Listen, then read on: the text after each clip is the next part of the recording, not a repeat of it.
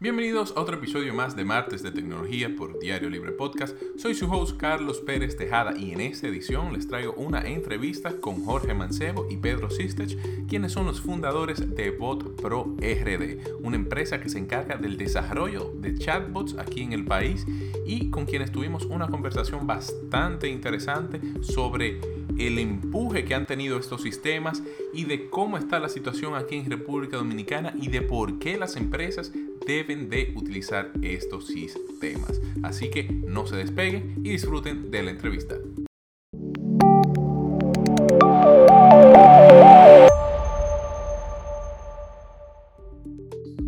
Muchísimas gracias. Bienvenido Jorge, bienvenido Pedro Martes de Tecnología por Diario Libre Podcast. Eh, esto va a ser una conversación muy interesante y quiero que sea como muy dinámica y, y que hablemos mucho sobre estos sistemas que son los chatbots.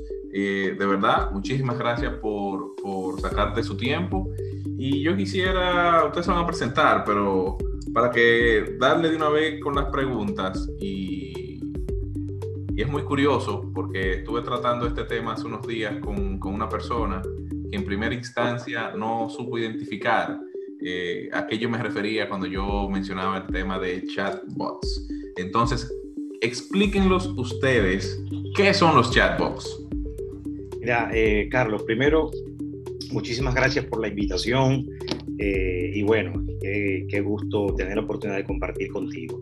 Mira, de manera general, un chatbot es un programa que tiene la capacidad de ejecutar una o más tareas de forma automática, mientras va interpretando la intención del usuario a lo largo de la conversación.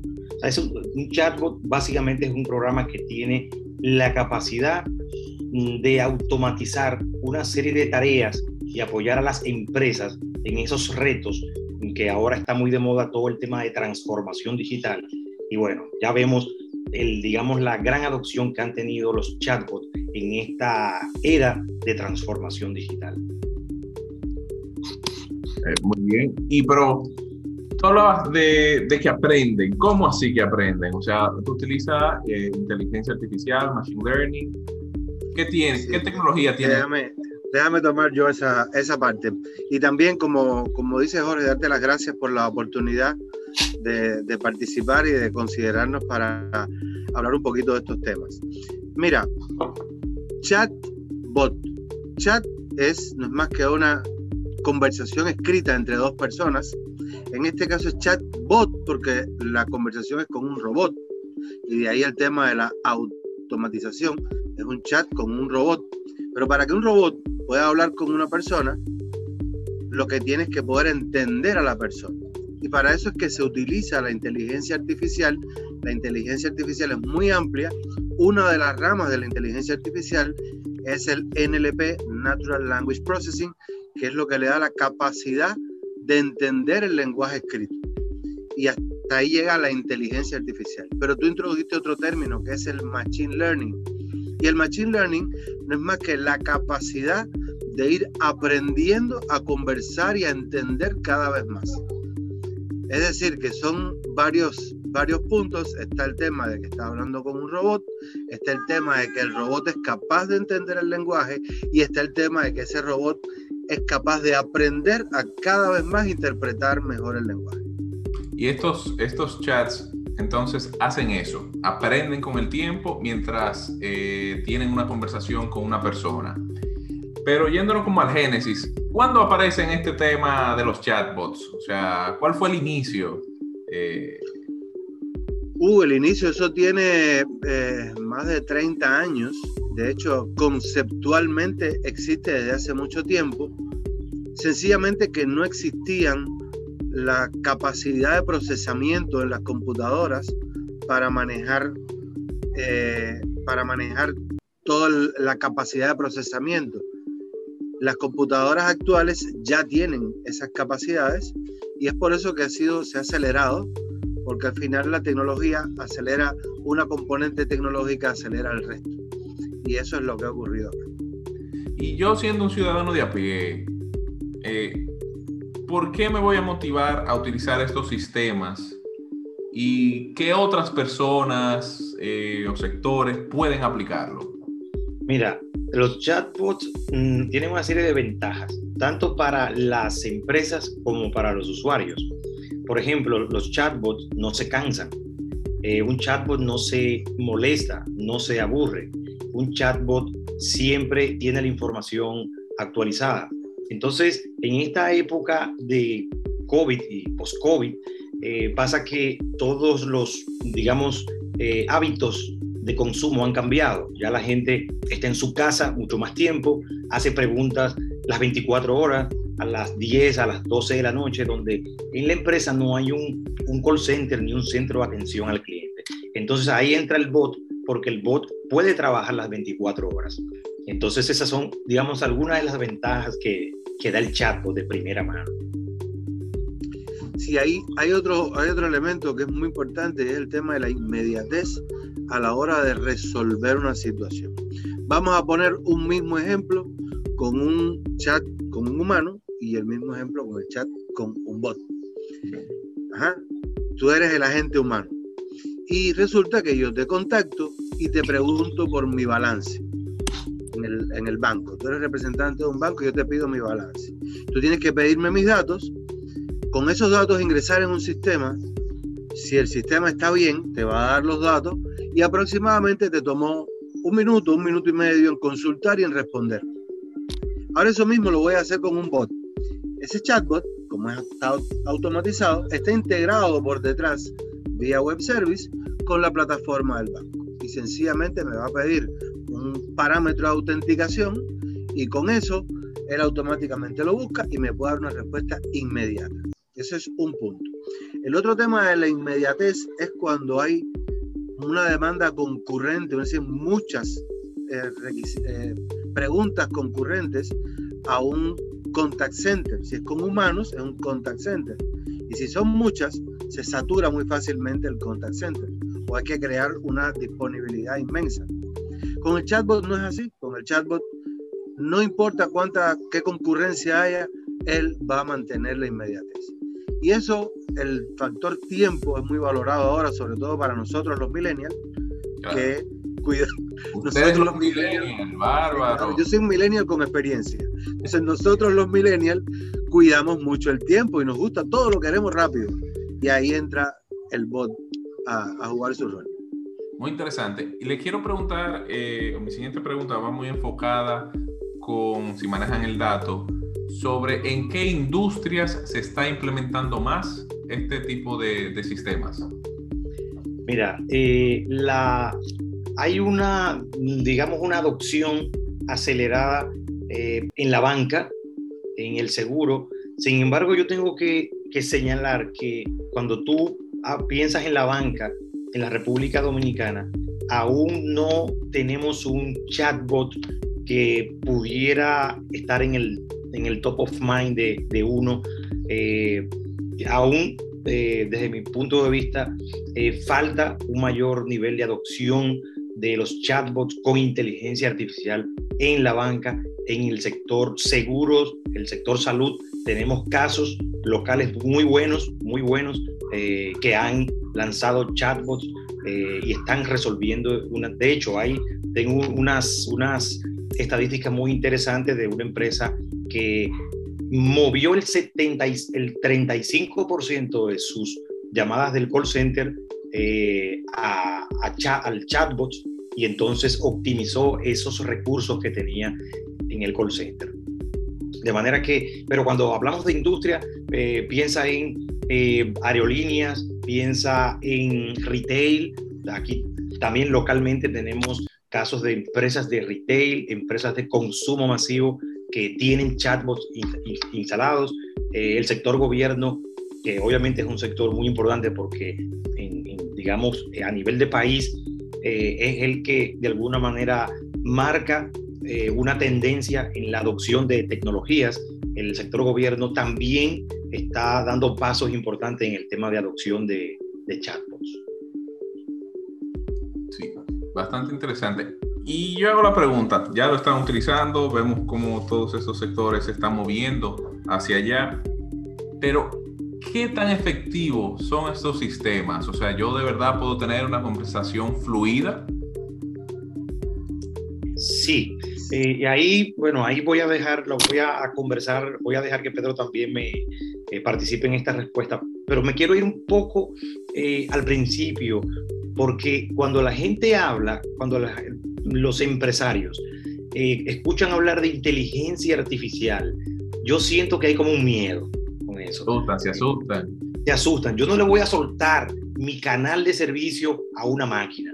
Entonces, ahí, para eso hay diferentes, vamos a ponerle eh, sabores de chatbots. Entonces, por ejemplo, hay chatbots de preguntas cerradas, hay que chatbots de reglas o de flujos de preguntas y respuestas y nada más. Eso no tiene ningún proceso de aprendizaje como tal. Luego hay chatbots con eh, inteligencia artificial no supervisado y luego hay chatbots que son chatbots híbridos con inteligencia artificial supervisados. Es decir, eh, y también están los que tienen una mezcla entre eh, el, digamos, el control que tiene el chatbot en una conversación con un usuario, con un cliente, y cuando ese, eh, para hacer el proceso de interacción mucho más práctico, el chatbot puede transferir esa conversación a un agente humano. Y el agente humano entonces, digamos que toma el control.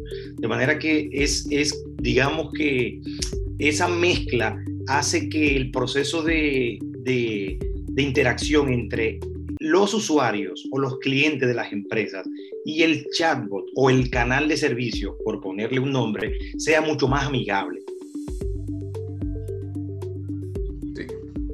Yo ahí, ahí complementando un poco, mira, eh, la gente dice inteligencia artificial.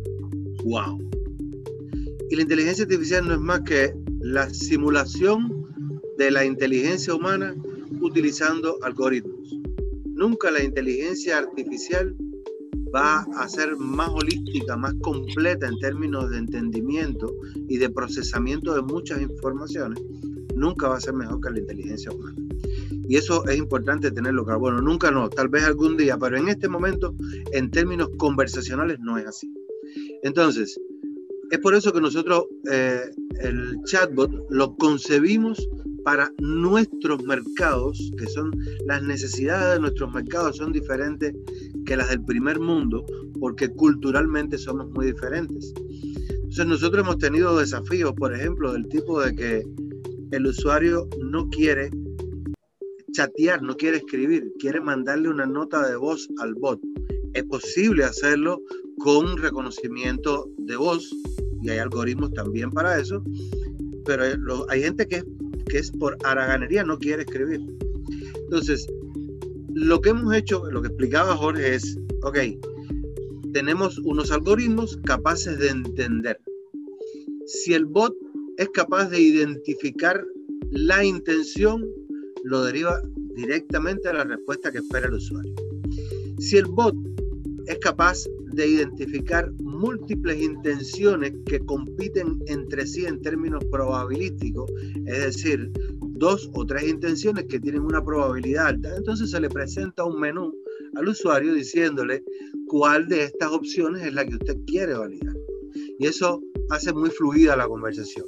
Ah, el bot no entendió y se quedó hay opciones. O sea, ahí se deriva a representantes del contact center y lo que te decía al principio, cierro el lazo, regresamos a la inteligencia humana para cubrir el espacio que no pudo completar la inteligencia artificial. Pero el recurso para que el usuario termine siendo atendido, que es lo más importante, está. Perfecto. Y siguiendo en esa misma línea, eh, Google, una de las empresas, ¿verdad?, con más poder en términos de data, desarrollo de inteligencia artificial y machine learning, viene mejorando año tras año eh, la capacidad de reconocer la voz, de contextualizar más eh, una conversación de una manera mucho más fluida. Y eso ha traído al debate de si deben o no eh, informarnos cuando nosotros estamos conversando con una computadora y no confundir al usuario que cree que es otra persona del otro lado que le está dando una respuesta. Eso que, eso que estás diciendo es sumamente importante. Mira, existe un, una prueba, le llamamos la prueba de Turín, que existe hace muchos años, que es si se puede engañar a una persona y hacerla creer que está hablando con otra persona y no con una máquina. Y hay varios métodos para hacerlo. Ahora, eh, lo que la práctica que nosotros, cada, cada eh, fabricante tiene su, su librito, la, nuestra práctica es que los clientes sepan que están hablando con un robot. Es decir, no hay que engañarlos de que crean que están hablando con una persona. Es, es, correcto que sepan que están hablando con un robot. Es correcto ofrecer opciones de menú. Hay prácticas del primer mundo que dicen, no, cero menú. Ok, chulísimo del primer mundo. Aquí hay que orientar al usuario y hay que ponerle opciones de menú simple. Entonces, por eso te decía que nosotros trabajamos pensando en el contexto nuestro, de nuestros países, y eh, tenemos prácticas recomendadas. Esas dos son, eh, son dos temas importantes. Y eh, el otro tema es, Jorge mencionó los términos de Machine Learning supervisado y no supervisado. Nosotros tenemos que enseñar al bot a hablar dominicano, después lo, lo vamos a llevar a Colombia y va a tener que hablar colombiano. En México va a tener que entender cuando le digan güey. Entonces nosotros para poder acelerar el proceso de aprendizaje utilizamos el Machine Learning supervisado porque en cada país, aunque sean de habla hispana, hay muchas diferencias y la forma de lograr un aprendizaje acelerado es eh, con, entrenamiento supervisado. Otro tema importante, no sé si Jorge te lo comentó en algún momento, es que tú mencionabas a Google. Hay varios líderes de la industria. Está Google, está Microsoft, está Amazon, está Watson, que es de los líderes más importantes en, en Natural Language Processing eh, y lo que acostumbran a hacer las, los fabricantes de bots es consumir la inteligencia de uno de esos proveedores. En nuestro caso tomamos un rumbo separado. Nosotros tenemos modelos de inteligencia que son propietarios, tenemos nuestros propios modelos y por eso también nos interesa eh, entrenarlo y, y hacerlo con entrenamiento supervisado para validar el correcto funcionamiento. Y ya que mencionaste como varios de los jugadores del sector, eh, quisiera preguntarle, ¿cuáles son los mejores sistemas de chatbots? Eh, por, por, obligación tengo que decir que nosotros. Pero háblanos, un poco eh, sobre, su, sobre su sistema de chatbot, para el que no, porque nos fuimos muy a lo general, entonces quisiéramos eh, caer ahí de nuevo eh, con el sistema y la solución que ustedes proveen. yo, Jorge. Eh, bueno, mira, BotPro es una empresa que es relativamente nueva en el mercado dominicano. La sacamos, la lanzamos el año pasado. BotPro viene de la fusión de la alianza entre Sendiu, que ya es una empresa que tiene ya muchos más años en el mercado, en el tema de canales digitales, y FastoAI, que también es una empresa que ya venía trabajando muy fuerte en el tema de inteligencia artificial. Entonces salimos en plena pandemia, creo que fuimos de los pocos eh, locos que se aventuraron a sacar una empresa en plena pandemia y fue, eh, hemos tenido una, una respuesta muy buena del mercado. Eh, y entonces, bueno, BotPro es una empresa dominicana con ingenieros y desarrolladores dominicanos. Manera que estamos, nos sentimos muy orgullosos porque tenemos la capacidad de exportar inteligencia artificial desde República Dominicana a diferentes países de la región. Eh, y eso, eh, perdón. ¿Cuántos eh, ingenieros y especialistas cuentan ustedes dentro de la empresa? O sea, dominicanos. Sí, no, el total. Todos, todo el equipo es, es dominicano. Entonces, bueno, hasta ahora ha sido, hemos tenido una respuesta muy buena del mercado eh, y, lo que ahora vuelvo con eso, quiero volver un poco a la pregunta anterior del tema de la, del nivel de adopción, que digamos en términos generales es muy bajo, lo cual para nosotros como empresa es muy bueno, porque nos dice que tenemos mucho mercado por conquistar. pero también tenemos un gran reto de evangelizar a las empresas para decirles, este es el camino, esto es lo que está pasando en mercados como Colombia, como Argentina, como México, que ya hay empresas como Brasil, que hay empresas muy importantes en el tema de, de, chatbots y están obviamente marcando eh, la pauta.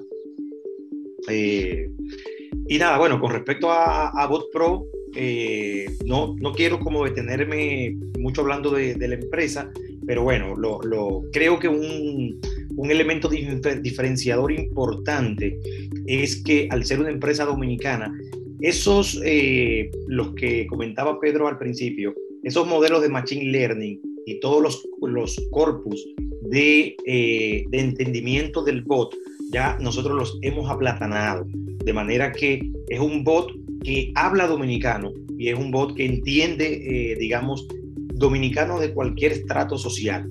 Que eso es, en términos de para las empresas, lo que necesita una empresa al momento de que su cliente lo contacta por el bot es que, es que ese cliente, no importa cómo le hable, que el bot tenga la capacidad de entenderlo y responderle. Entonces eso es, digamos, un diferenciador importante que nosotros como empresa dominicana tenemos. Muy interesante. Y ya, eh, yo quería tocar esto desde un inicio, pero ustedes se me adelantaron. Eh, sobre el tema este de estos sistemas y de cómo impactan de una manera u otra el sector de la atención al usuario, porque al final es eso, el usuario busca un cierto tipo de atención y lo va a recibir desde un chatbot. ¿Podemos decir que los call centers desaparecerán?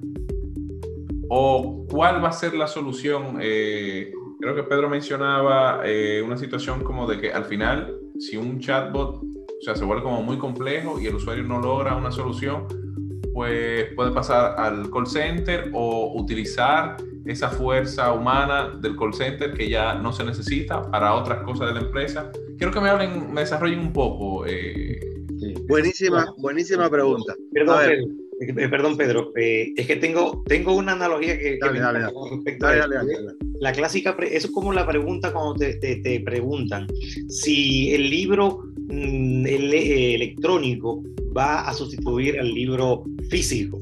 Eh, entonces yo pienso que, eh, que no, la respuesta es no.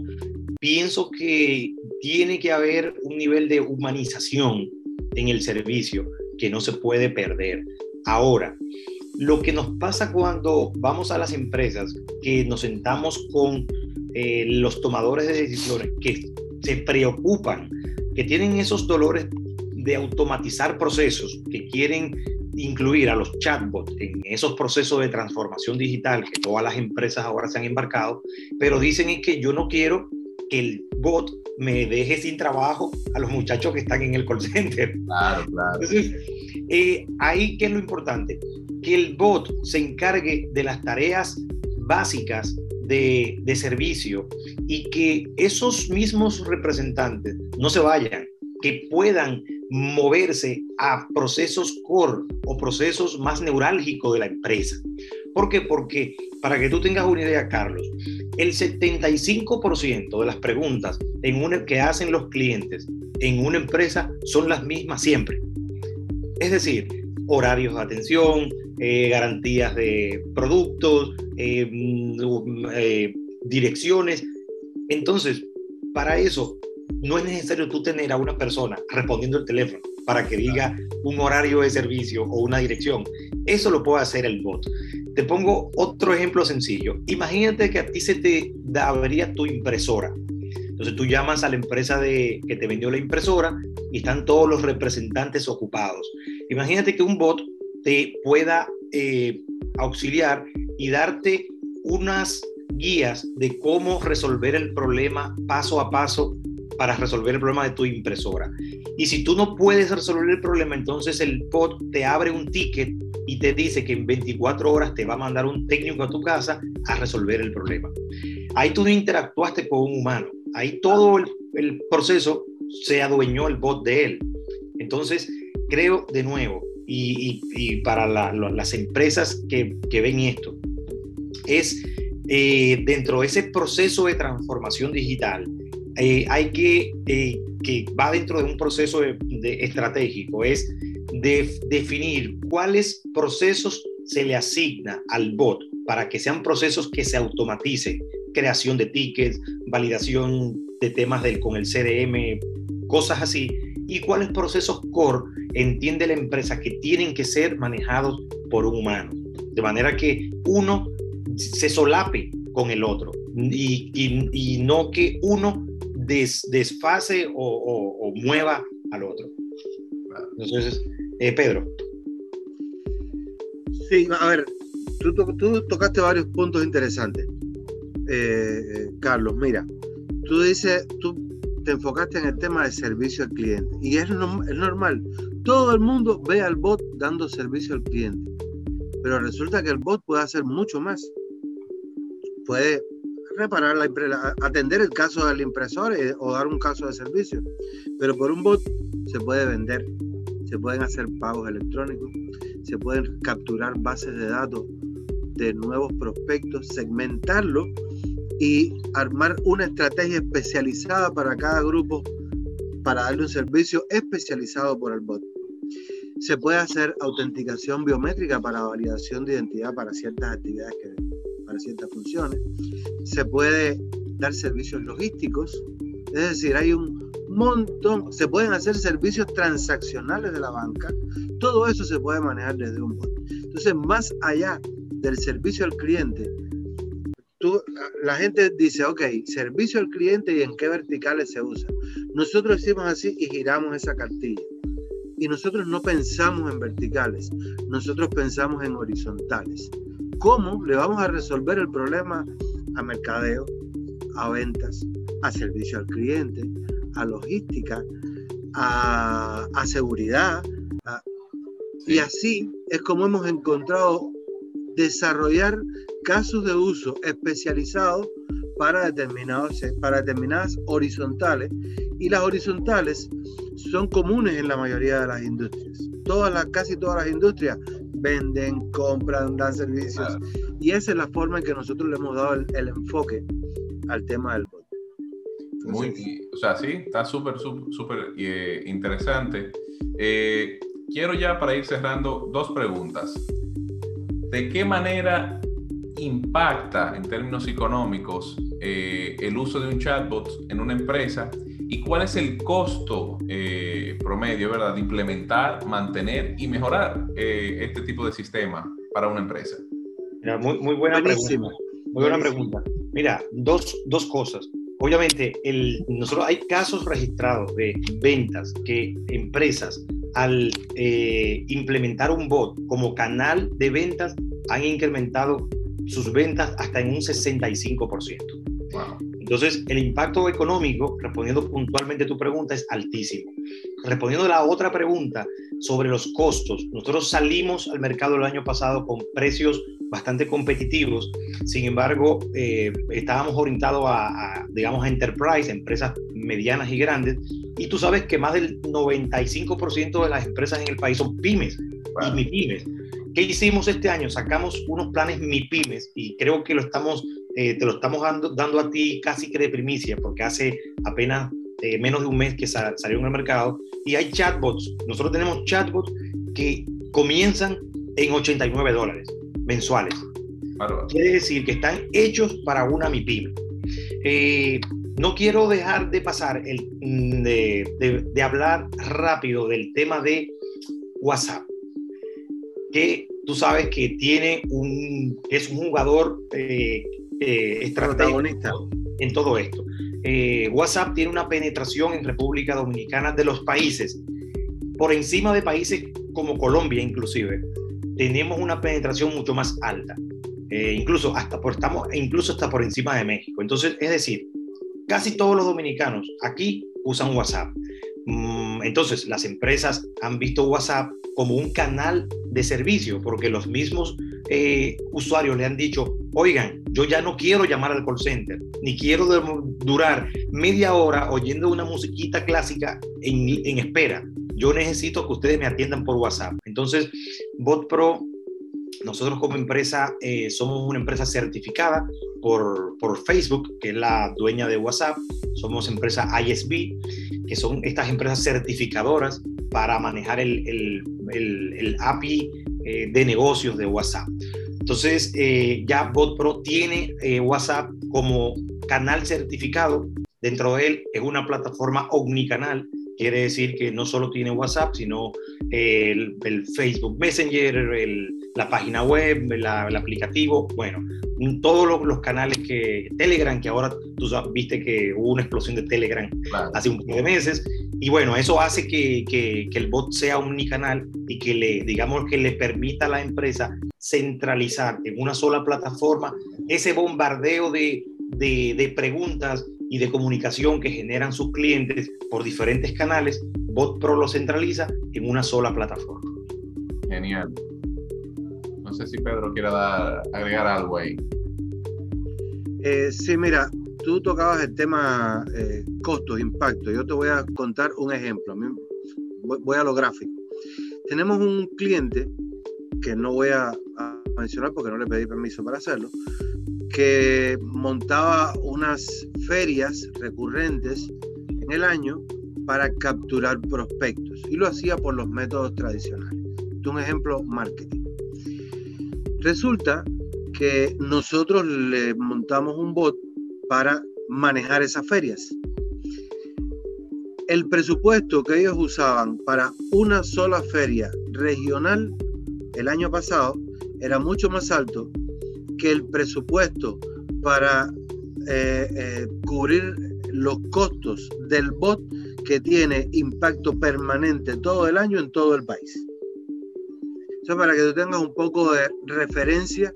Y lo más interesante es que los resultados de sus campañas han sido más efectivos a través del bot que con la forma tradicional.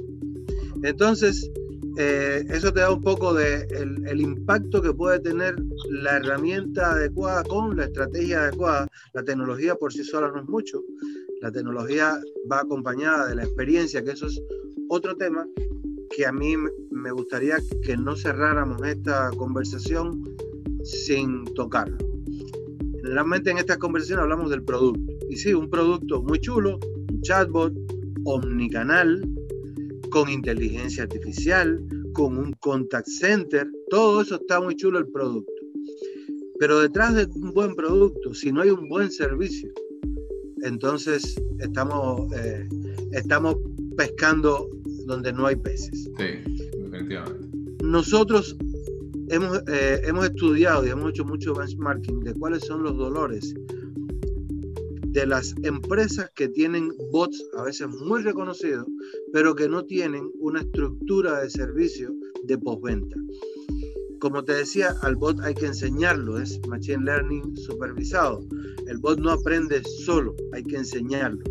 Y si uno no tiene los bot trainers dedicándole el tiempo necesario, el bot no va a funcionar bien. Entonces nosotros tenemos un portafolio de servicios de postventa que incluyen una, entrenamiento inicial muy agresivo para acelerar lo que el bot normalmente aprende en seis meses o en un año, meterlo en un mes. Después tenemos un servicio que se llama monitoreo de calidad, donde mensualmente chequeamos la efectividad, la eficiencia, la eficiencia del contact center de cada representante, la eficiencia de aprendizaje y de capacidad de resolver preguntas y eso lo hacemos todos los meses para que se sepa dónde hay que atender ese bot. Y encima de eso tenemos los servicios recurrentes de bot training, que en ciertos planes están incluidos para asegurarnos de que esos bots se mantengan aprendiendo. Un bot, por bueno que sea, si uno no se mantiene enseñándolo, empieza a desaprender. Sí, bueno, genial. Yo les quiero agradecer, ¿verdad?, la oportunidad. Ya nos quedan eh, un minuto para cerrar aquí.